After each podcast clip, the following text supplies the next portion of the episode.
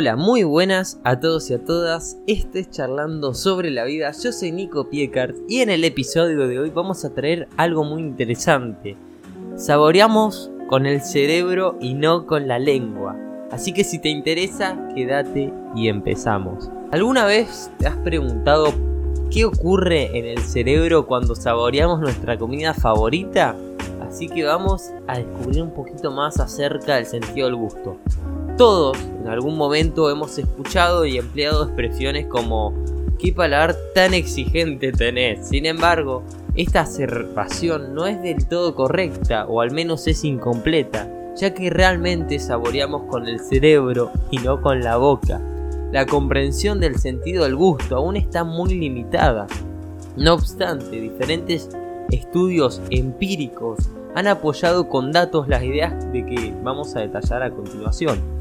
Alimentarse es una función básica, necesaria para nuestra supervivencia como personas y como individuos. Pero además, muchos de los problemas y trastornos actuales están relacionados con nuestra inadecuada selección de alimentos. El gusto tiene mucho que decir al respecto a cuándo y qué decidimos ingerir.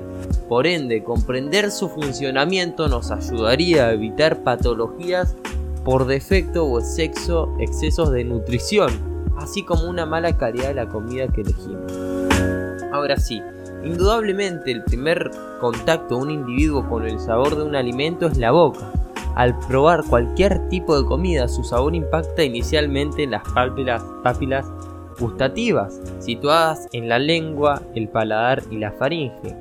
No obstante, inmediatamente después se envían desde esas ubicaciones mensajes hacia los centros receptores de información del cerebro, que son quienes realmente interpretarán las señales recibidas. Ahí pasa a decodificarse el sabor. Así, en primer lugar, esta información sensorial llega a la zona poscentral del lóbulo pariental, y aquí es donde se recibe la mayoría de las proyecciones procedentes de los sistemas de la entrada sensorial, o sea, de los sentidos.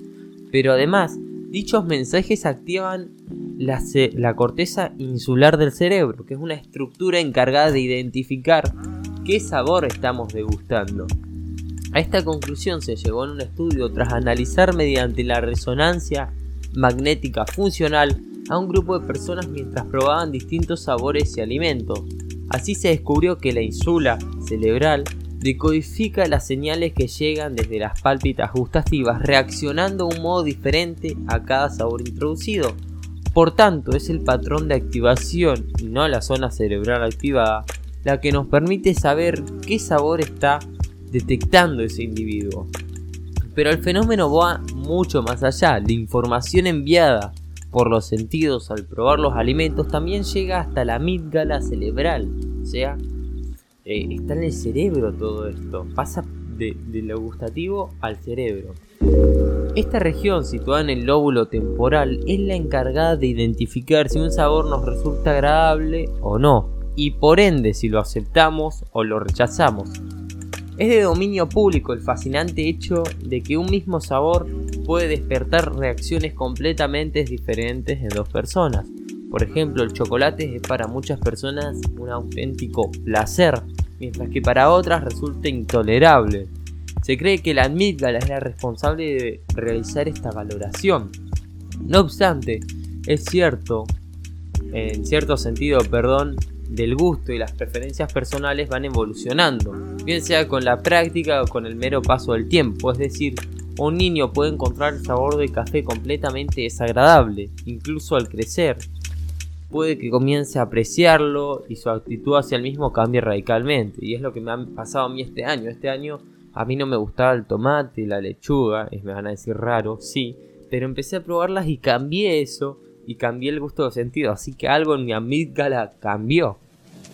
Además, existe una región cerebral que nos ayuda a recordar si ya hemos estado en contacto previamente con ese sabor. Es el sistema límbico. Gracias a que averga la memoria sensorial del sentido del gusto, podemos saber si ya probamos antes dicho alimento y lo que experimentamos al hacerlo. Es de este modo que podemos educar nuestro paladar para recordar matices y distinguir sabores. Esto es lo que ocurre cuando se realiza un curso de cata de vinos o de aceite de oliva. A medida que vamos probando y familiarizándonos con los diferentes sabores, también vamos siendo capaces de recordarlos y distinguirlos. ¿Qué implica saber que saboreamos con el cerebro? Aún falta mucho por saber al respecto al funcionamiento del sentido del gusto. Es muy amplio y no, no hay mucho. No obstante, los hallazgos descritos nos permiten utilizar de mejor manera nuestras capacidades. Así, sabemos que el cerebro es capaz de diferenciar entre los distintos tipos de sabores y condicionar nuestra reacción. Sabemos también que podemos entrenar al cerebro para recordar y diferenciar sabores y matices, para lo cual sería recomendable comer y beber prestando toda nuestra atención y enfoque a esa acción. Sin embargo, aún falta por descubrir la razón por la que los alimentos nos resultan agradables o intolerantes a nivel personal o individual. Cuando almacenamos ese hito vamos a poder realizar grandes avances respecto a la promoción de una alimentación saludable. Hasta acá el podcast de hoy, espero que te haya gustado, que este dato a mí me voló el cerebro cuando lo descubrí y me parecía muy interesante compartirlo. Falta mucho por recorrer, pero se puede y va a llegar el momento y nos vemos en el próximo podcast. Chao.